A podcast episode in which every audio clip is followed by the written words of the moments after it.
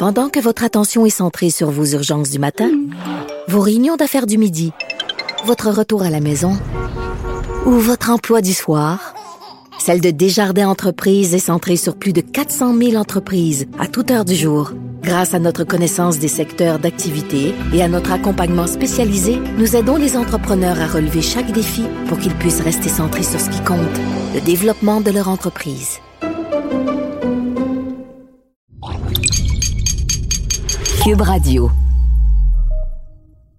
Marc-André, d'où vient le terme L4 utilisé pour les voitures de haute performance chez FCA devenues Stellantis? Tu vois, Germain, l'ancien Marc-André aurait eu tendance à te répondre euh, avec son instinct, en te disant que c'est probablement un ancien animal mythologique américain, comme le Thunderhawk. Là. Mais non, le nouveau Marc-André fait des recherches maintenant. Marc-André 2.0 sait utiliser Wikipédia. Il sait surtout se préparer avant d'arriver derrière ce micro. Mon Dieu qu'il est un bon enfant.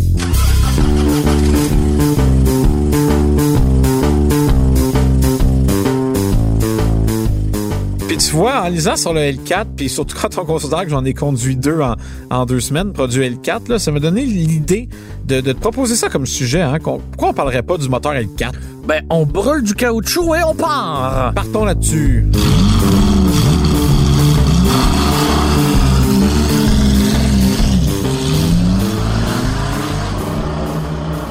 T'as répondu à ma question, Marc-André, sans y répondre. Donc, d'où vient le terme L4?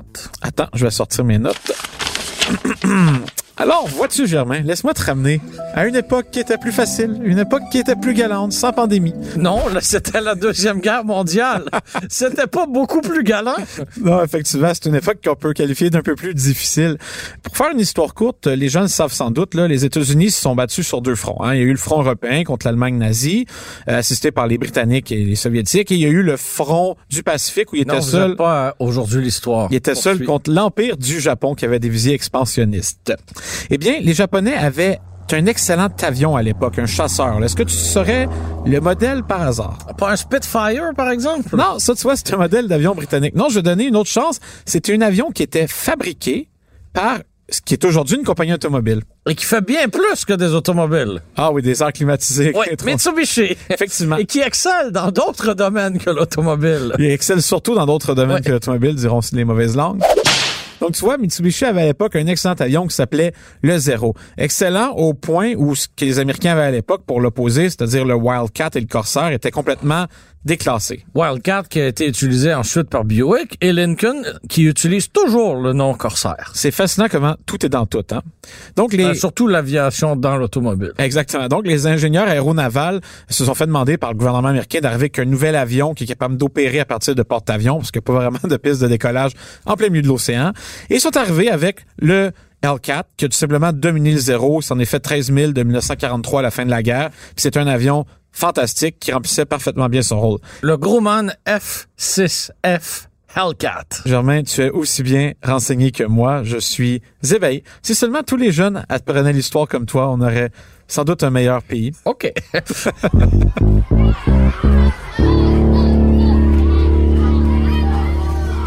Ce qui nous amène à l'art moderne. Donc, en 2015, il y a quelqu'un d'assez fou euh, chez Dodge à l'époque qui s'est dit, tu sais ce qui manque, Germain, à notre gamme de véhicules qui est composée de grosses berlines datant de l'ancien châssis de la classe 1 Mercedes-Benz. Donc, aussi bien dire l'âge de pierre. Exactement. Ils se sont dit, tu sais quoi, on a quand même deux gros choix de moteurs. Tu sais, on avait les versions RT qui avaient un V8 émis de 5,7 litres et il y avait, bien entendu, un gros V8 de 6,4 litres euh, SRT. Et ils se sont dit, on va fusionner les deux moteurs ensemble, ça donnait un V8 de 6,2 litres, mais... On s'est dit, c'est pas assez, ça? Ben non. Rajoutons la suralimentation. Exactement. Donc, on est arrivé avec le moteur L4, qui tient son nom de l'avion, comme tu dis si bien. Et à ce moment-là, on a proposé cette mécanique dans deux véhicules, la Charger et la Challenger, et la Charger est devenue la berline la plus puissante au monde à ce moment-là. Ben oui, 707 chevaux. Rappelle-toi de ce chiffre-là. Là, Aujourd'hui, c'est plus puissant, mais quand c'est sorti, c'était facile à s'en souvenir. Hein? 707 chevaux et 650 livres pieds de couple. C'était énorme, énorme, énorme, énorme. C'était un succès instantané. Ah, écoute, le, partout où il y en avait, il se vendait tellement que les concessionnaires arrivaient à demander plus cher que le PDSF, le prix de détail suggéré par le fabricant. C'était la folie furieuse. Je me rappelle même, en 2015, là, Lamborghini Montréal avait acheté, imagine-toi donc, des L4 pour les vendre. Et ça, ça nous amène sur le volet de la spéculation et c'est arrivé à maintes et maintes reprises avec Dodge, entre autres. Euh, on se rappelle en 2008, quand la Challenger est arrivée dans sa version SRT8, on en avait, on, disait n'en avoir que 500 pour le Canada. Bon, certaines sources nous laissent croire que il y en a quelques-unes qui avaient le même numéro. ça, c'est une autre histoire. Et euh, à ce moment-là, ben, un certain nombre de propriétaires ont décidé de euh, tout simplement mettre sa voiture dans de la Watt et euh, de la revendre à grand profit quelques années plus tard. L'idée était de reproduire le même phénomène qu'on observait avec le, les muscle cars des années 60 euh, et 70. Le seul problème, c'est que il y a beaucoup plus de gens qui ont euh, mis dans la Watt des voitures des années 2000 et 2010 en montant que dans les années 60 et 70. Donc bref, encore aujourd'hui, de trouver un Challenger SRT8 2008 par exemple qui serait littéralement neuf, c'est pas si difficile que ça à trouver. Non, c'est vraiment pas si mal. tu le dis très bien. Là. Et si tu avais placé cet argent-là à la banque il y a exactement 13 ans, ben probablement qu'avec un taux là, relativement conservateur, ben tu aurais obtenu le même rendement. Ouais, ça dépend vraiment des versions. Là. Moi, tu vois, je me rappelle à une lointaine époque, là, en 2005, j'ai un ancien patron là, où je travaillais qui s'est acheté un Charger RT. Tu sais, euh, dans le temps qu'RT c'était cool avant que toutes les autres versions, le RT c'était quand même bien. De mémoire, son Charger faisait comme 345 chevaux. Tu sais, c'était pas la mer à boire. Mais bon, c'était cool quand même pour le temps. Il avait mis, mis un exhaust bord là dessus. Puis c'est exactement ça ce qu'il a fait. Il a à peu près jamais roulé. Là. Je pense qu'il a fait 1000 km le premier été. Il partait de chez lui le vendredi Aujourd'hui, ça vaut combien? 25 000 ben, 20 000 Lui, dans, moi, mais, la fois que j'ai parlé, il voulait peut-être le vendre 30 000, là, mais bon. C'est optimiste. Bon, bon point, c'est que au moins il a fait attention. Il n'a pas fait le coup d'argent qu'il pensait faire parce que c'était peut-être pas une version assez désirable. Parce que DRT, on a quand même eu beaucoup. Oui, puis même quand on prend la version qui est probablement la plus rare, c'est-à-dire le démon, hein, parce que bon, en 2018, on a poussé l'exercice au maximum, c'est-à-dire en offrant une version qui est développée 840 chevaux, donc on était déjà bien loin des 707 de la Challenger initiale. Ben, combien de propriétaires de démons l'ont gardé tel quel sans jamais, jamais, jamais la rouler. Encore là, énormément.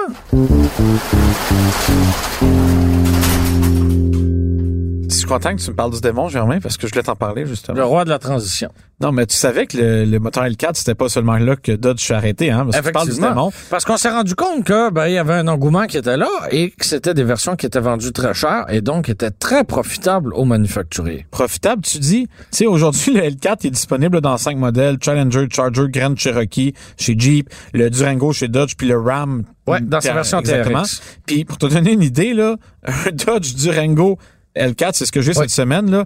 La version que j'ai vaut 126 000 C'est énormément. Pour un véhicule qui n'a pas changé en 15 ans, Germain. Non, et le saut fait très mal quand on passe d'une version RT qui va coûter quoi? autour de 60 000 Environ, à peu près. Et là, on a déjà un V8 de 5.7 litres. Ça fait du bruit, ça avance. Tu peux opter pour l'ensemble euh, Tow and Go, un ensemble d'apparence intéressant. Il va gronder encore plus. Mais là, jusqu'à 125 000, ah, la, marche est très haute, là. Ah, c'est une méchante fusée, mais la finition est dégueulasse. Mais c'est là la magie. Ben, c'est ça, Il imprime de l'argent. Sans blague, là, je suis convaincu que ce qui fait que ce moteur-là a vu autant de nouvelles versions, on parlait de la démon. On parle de la Red Eye, c'est-à-dire une L4 plus puissante, là, qui va jusqu'à 790 chevaux environ. Euh, le fait que tous ces moteurs-là aient vu le jour dans ces versions-là, c'est qu'imagines-tu la marge de profit qu'ils font sur un Dodge Durango L4, ça doit être du 60, 70 000. Et on joue pas nécessairement franc jeu, j'ai l'impression, parce que le Durango en est un bel exemple. On avait dit que la production allait être de 2000 unités, si, je, si, je me trompe pas. Et là, on a vu que euh, ben, l'engouement était tellement grand qu'on a décidé d'étirer la production. Je trouve que c'est pas jouer franc jeu avec les propriétaires qui pensaient avoir peut-être un bien très exclusif. c'est exactement et finalement, ben, ça l'est un peu moins. Mais à l'inverse, on comprend que Stellantis, ben, c'est pas une offre de bienfaisance. Et si on voit que euh, la demande est là, ben, on va en construire des véhicules. Non, mais ça se voit souvent, ça, d'annoncer, ah, il est en, j'en ai seulement 199 exemplaires, est-ce que tout le monde va se lancer dessus, puis, ah, finalement, j'en fais d'autres. Si tu fais ça trop souvent, les gens ne croiront plus quand tu dis que c'est exclusif. Effectivement. Puis ça marchera pas, mais bon, c'est tellement des produits spéciaux, le L4, que j'ai tendance à leur pardonner parce qu'on en, on en reviendra là. Il n'y a pas grand-chose qui se conduit comme ce moteur-là. Je vais juste terminer pour te dire que L4, c'est devenu justement quasiment un brand. Là. Oui. On a les moteurs L-Crate, c'est-à-dire c'est Oui. des moteurs L4 qu'on peut acheter euh, juste le moteur sans véhicule. Et ça, c'est une bonne chose parce que euh, si euh, vous avez à la maison un vieux châssis, que Exact. ce soit Oui, euh, justement un muscle car des années 70 et que vous voulez en faire un resto mode, par exemple, ben vous n'avez pas besoin d'essayer de trouver sur les sites de petites annonces un Challenger L4 qui aurait été euh, tapé dans le derrière. Vous pouvez acheter un moteur qui est flambant neuf dans la boîte. Bon, c'est très coûteux, mais c'est possible. Puis là, faut le programmer nous-mêmes et tout. Là. Mais Ouais, bon, ouais, ouais. On a un L-Crate de 717 chevaux. On peut avoir un L-Crate euh, Red Eye de 780. Ça coûte combien tout ça? Puis c'est vraiment pas donné parce que tu vois, ça va jusqu'à Elephant. Ils ont même créé un nouvel animal, là, le, le gros éléphant. C'est un moteur de 1000 chevaux puis 950 livres pieds de coupe. Ça, c'est été 30 dévoilé au salon CIMA, si je me trompe. Exactement, puis supposément, en, en- encore une fois, supposément en quantité limitée. Là. Ouais. Ben, si tu réussis à trouver un moteur Elephant, là, c'est 30 000 US. C'est pas si mal. 50 000 pour un moteur qui va... En tout cas, Je trouve pas ça si pire.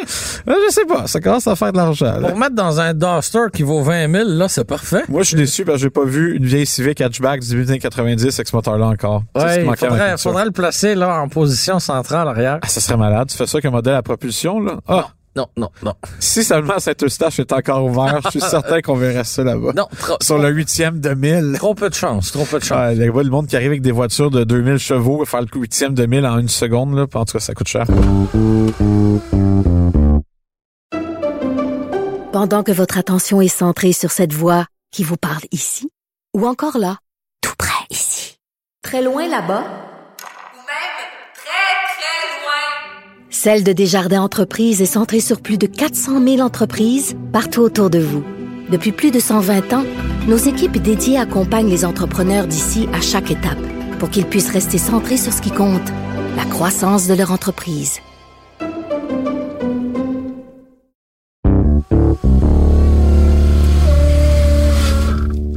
Fait que tu vois, Germain, le L4, c'est environ ça l'histoire. Pourquoi je t'en parle? Parce que l'histoire semble sur le point de se terminer.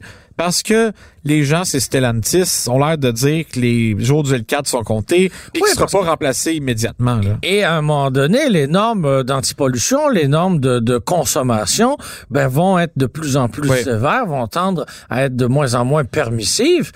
Et ben, des moteurs comme ça ne respecteront plus ces normes-là. Non, non, surtout, écoute, pour te donner une anecdote, OK? La semaine dernière, Ouais. j'avais un RAM le T-Rex, Ouais. OK? Bonjour la planète. C'est ça. Puis je faisais quelque chose comme 26 litres au 100 km, puis je te jure, je le conduisais quand même doucement.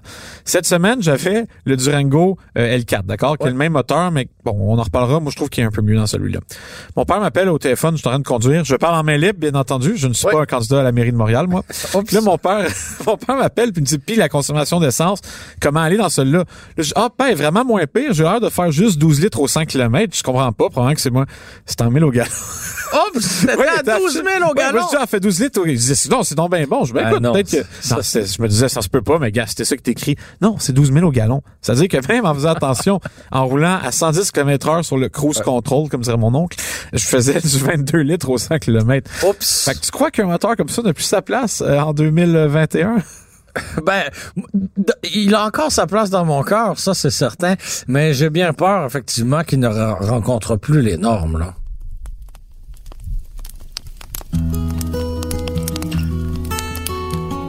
Comme c'est l'été, Germain, on va faire un jeu de feu de camp. On va parler de nos premières expériences euh, ensemble, toi et moi. OK. Parfait. C'est quoi la, c'est quand la première fois que tu as conduit une voiture L4? Raconte-moi c'était quoi, là? De mémoire, ça s'est produit avec une Challenger Hellcat euh, euh, white body, donc la version Oh. avec les pneus euh, les pneus plus larges et les voies qui sont élargies, les ailes qui sont La élargies. suspension ajustable et tout, là. Oui, effectivement. Donc, ça lui procure là euh, quand même une meilleure tenue de route. Et euh, pour l'occasion, ben, je voulais tourner une capsule vidéo qui allait être différente d'un stand-up classique, Ouais. c'est-à-dire un mononcle devant un char qui parle des pour et des contre Avec sa casquette Cadillac, là. à peu près, et qui fait une ou deux séquences à l'intérieur du véhicule pour nous dire que ça gronde, que ça va vite, et ça finit là. Bref, j'avais eu l'idée de placer des GoPro euh, dans l'habitacle et de proposer à des collègues de bureau de venir à tour de rôle faire euh, quelques départs euh, rapides Ah, c'est cool, ça. quelques départs rapides et de, de filmer leur réaction. Donc certains étaient euh, On peut dire subjugué. Euh, je pense que euh, on était loin de la Prius Communauto euh, comme, Oh oui. en termes d'accélération. Tes collègues Et- français devaient capoter un peu. Ah, mes collègues québécois aussi, euh, ils étaient pas mal au bout de leur vie. Fait que bref, ça faisait du bon contenu, du contenu divertissant, parce que ben forcément ils avaient plein de questions. C'était très loin de tout ce qu'ils avaient vu, de tout ce qu'ils avaient connu, et euh, ben, de voir leurs réactions en temps réel, c'était franchement intéressant. Le seul problème, c'est que quand on a publié ça, je te laisse imaginer la quantité de messages qu'on a reçus pour nous dire qu'on était des ci puis des ça, Ah, la puis vitesse et des blablabla. Ah, irresponsables, bla bla bla bla bla bla. Parce que bien entendu, tu as fait ça en plein milieu de Saint-Denis, hein, j'imagine ton test. euh, Je, vais, je vais faire appel au cinquième amendement. Donc, on avait retiré, euh, hélas, euh, la capsule vidéo. C'est bien dommage. Moi, la, la première fois que j'ai j'ai touché à ça, je m'en rappellerai toute ma vie, là, c'était en 2015, OK? Le Charger L4 venait de sortir. C'était tout chaud, tout chaud. Il venait d'arriver sur la flotte de presse. Puis, allez, tu sais, on dit souvent en blague qu'il y a beaucoup de, de rapaces, entre guillemets, là, qui, qui Ouais. essaient des voitures de presse qui devraient peut-être pas nécessairement en avoir. Mais dis-toi que... C'est un autre débat. Ben, dis-toi qu'à l'époque, c'était encore pire. Là. En 2015, là, du monde inconnu, t'en avais un lundi matin à place, on ramasse ces voitures-là. Et comme je commençais, tu comprendras que les voitures ABC, c'est pas moi qui les avais. Tu sais, moi, j'étais Monsieur Elantra, Monsieur Sentra, Monsieur fait un comparon entre la Mazda 3 puis la, la, la Kia Forte, tu sais. OK. Mais tu sais quoi? Faut commencer en bas de l'échelle. Ben, c'est ça que je me disais, ça me dérangeait pas. Puis au final, mes textes étaient plus lus que les autres parce que je sais, moi, c'est les choses que le monde peut moins de s'acheter. Ouais. Donc, j'ai un collègue qui était vraiment plus senior, un certain Alain Morin, on le salue si jamais il nous écoute, là. Aujourd'hui, dans la belle région de, de Granby, il coule la vie douce. Ben, Alain avait, Voilà. En tant que citoyen senior, là, en tant que- qu'employé senior, pardon, avait eu la magnifique L4.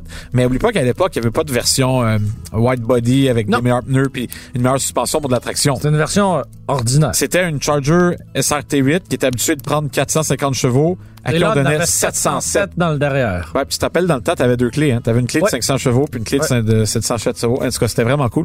Câlin, il a la voiture. Puis moi, euh, je, je voulais pas le tâter. Je vais pas laisse-moi laisser. Je dis rien. Là, il vient voir moi puis un autre de mes jeunes collègues euh, avec qui on travaillait là-bas. On était deux du junior. Il dit, hey les gars, je vous fais un spécial. Je vais vous laisser essayer la, le L4. Faut que vous essayiez ça. Je suis comme, oh, merci.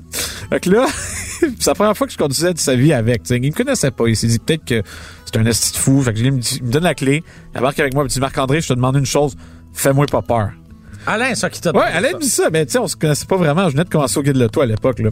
Là, j'inquiète-toi pas, euh, tu sais, ma voiture personnelle, c'est une Corolla 2013, là. Tu sais, le pire qui va arriver, c'est que, C'est que t'en profites, là, oui, Là, je- effectivement. je pars la voiture, puis c'est impressionnant. Puis écoute, je sais pas si c'est parce que la route où j'étais était poussiéreuse, je sais pas si c'est parce que Qu'est-ce les que t'as pneus fait? étaient...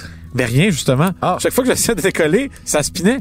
Genre, Ah, je ben roulais oui. à 80, j'essayais d'écraser la voiture. Euh, tout- Tu sais, l'antidérapage, je se mettais de la partie. Il y avait rien à faire pour obtenir cette puissance-là. Les roues arrière ne fournissaient pas. Puis moi, dès le départ, j'étais parti qu'un Peut-être préjugé... avait-elle consommé un petit peu de caoutchouc? Ah, écoute, on a consommé pas mal parce que dès le départ, j'ai eu un préjugé négatif avec le L4 parce que j'étais comme, c'est bien beau mettre 707 chevaux d'une voiture. Si la puissance se rend pas aux roues, à quoi ça sert, tu sais? Ouais.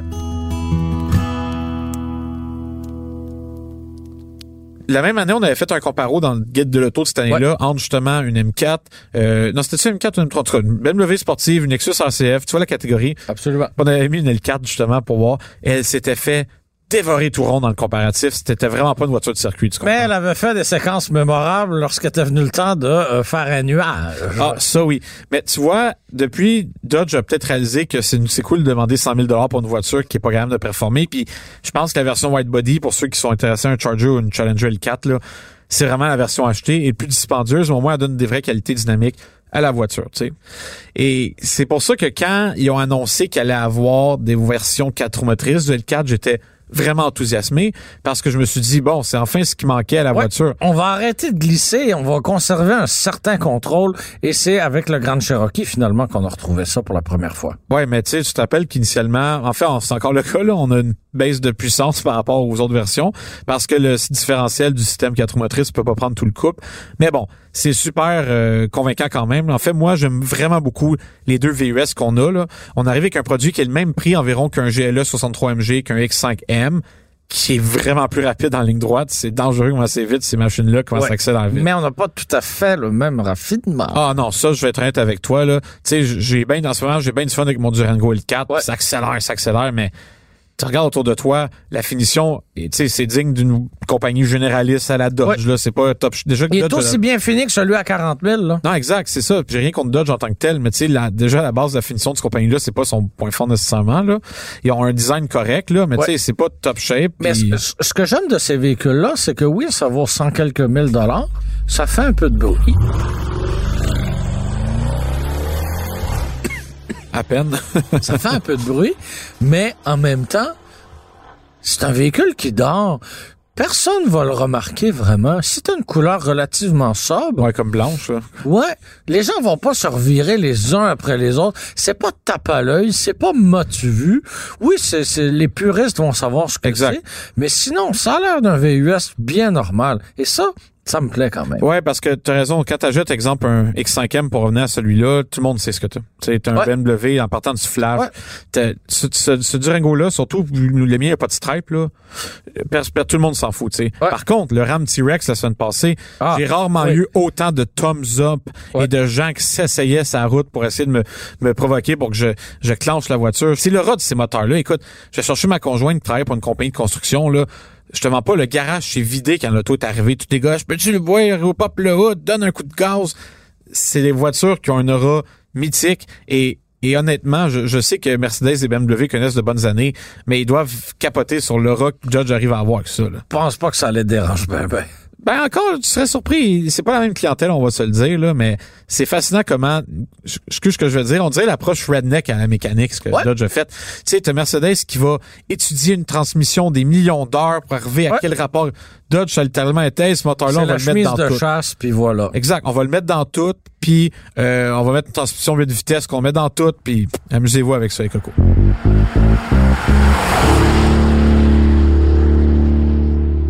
Donc, Germain, ça nous amène à un peu à la conclusion, en fait, de ce genre de podcast historique slash tranche de vie, là.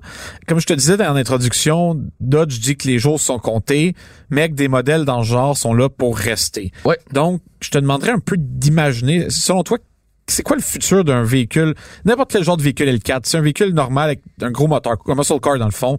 Comment cet esprit-là, comment l'esprit L4 de sauvagerie, un peu redneck, comme je te disais, peut survivre à l'avènement de l'hybridation ou de l'électrification? Ben voilà, t'as répondu à ta question en la posant. Électrification. Ça va faire mal aux puristes, on n'a pas le choix, mais c'est le seul moyen d'évoluer et de survivre. Donc, selon toi, le prochain Challenger L4, ça va Peut-être un- pas le prochain, parce que chez Dodge, on évolue vraiment, vraiment lentement. Mais effectivement, si on veut rester dans cette cadence-là, si on veut continuer de proposer des performances aussi élevées, ben on va devoir euh, jouer dans l'hybridation ou dans l'électrification. Et on le voit ailleurs, là, euh, les- des des manufacturiers qui proposent des bombes, littéralement, à moteur électrique, ben il y en a. Alors, pourquoi on serait pas capable de faire pareil chez Dodge? Ben voilà. Tant que les produits arrivent à garder le même aura, ça me va, mais Ah, ben ça, voilà. pas de son du Supercharger qui fait tout le temps, ça va être dur à... Absolument. Merci d'avoir été des nôtres. C'était Marc-André Gauthier à l'animation et moi-même, Germain Goyer. C'était Philippe Séguin à la réalisation, au montage et à la musique. C'était une production Cube Radio.